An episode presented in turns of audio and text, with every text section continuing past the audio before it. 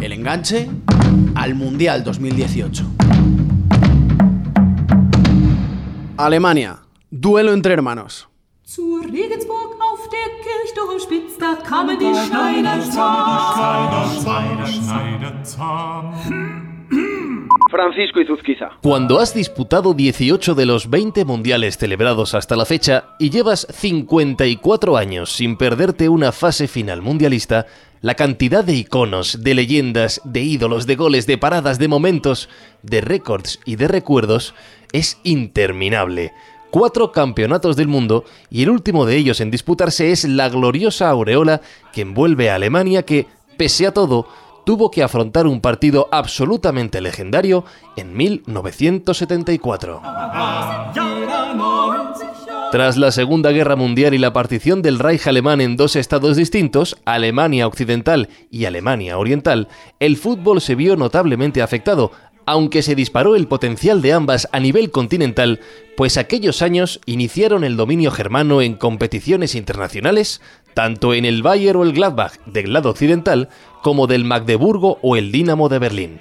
El muro era el protagonista de aquella división alemana, pero el fútbol se empeñó en unirles a ojos del mundo en un partido mítico en Hamburgo. Alemania Occidental estaba ya clasificada para la siguiente fase y Alemania Oriental necesitaba otros resultados favorables, pero la victoria iba a ser suya. Un contragolpe muy rápido con un pase largo a la aparición interior del llegador Sparwasser rompió la zaga occidental y su control más posterior golpeo pasó a la leyenda de los mundiales porque el humilde, el pequeño, el siempre cuestionado contexto de aquella Alemania socialista de notable ideología soviética golpeaba en la cara de su vecino federal y en su propio territorio.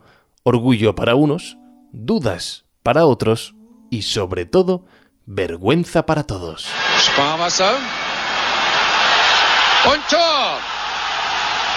José David López. Aunque el protagonista global fue el marco en el que se sitúa históricamente un partido entre las dos Alemanias enemistadas y frente a frente nada menos que en un mundial que se celebraba justamente en suelo germano, el icono número uno de aquel recuerdo es el goleador exclusivo de aquella tarde, Jürgen Sparwasser. Era un centrocampista con mucho recorrido, amplitud y llegada que brillaba en el potente Magdeburgo de la época, donde debutó como profesional y donde se hizo estrella casi perenne hasta su retiro por problemas de cadera como otros futbolistas de aquella DDR, nunca le permitieron salir del país y aceptar otras ofertas poderosas, algo que tomó mucha más trascendencia tras aquel gol de 1974. Ese instante lo convirtió en un símbolo del Estado comunista, aunque él prefirió aislarse de toda aquella fama y de cuestiones políticas, tanto que en 1988, aún con la división de ambos países vigente, decidió irse a vivir a la otra Alemania aprovechando la disputa de un partido de veteranos en suelo occidental.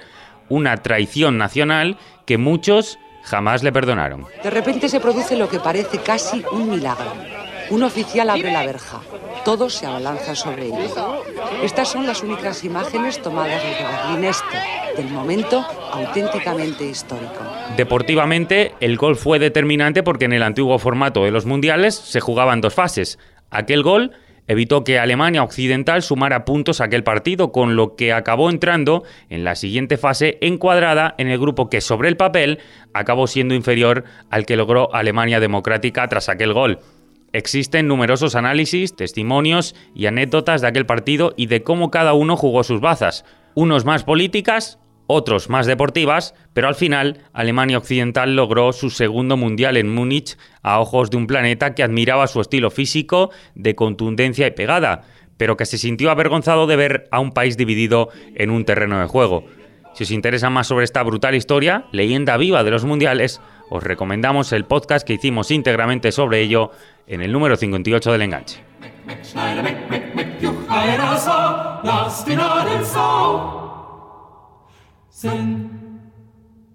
El enganche al Mundial 2018.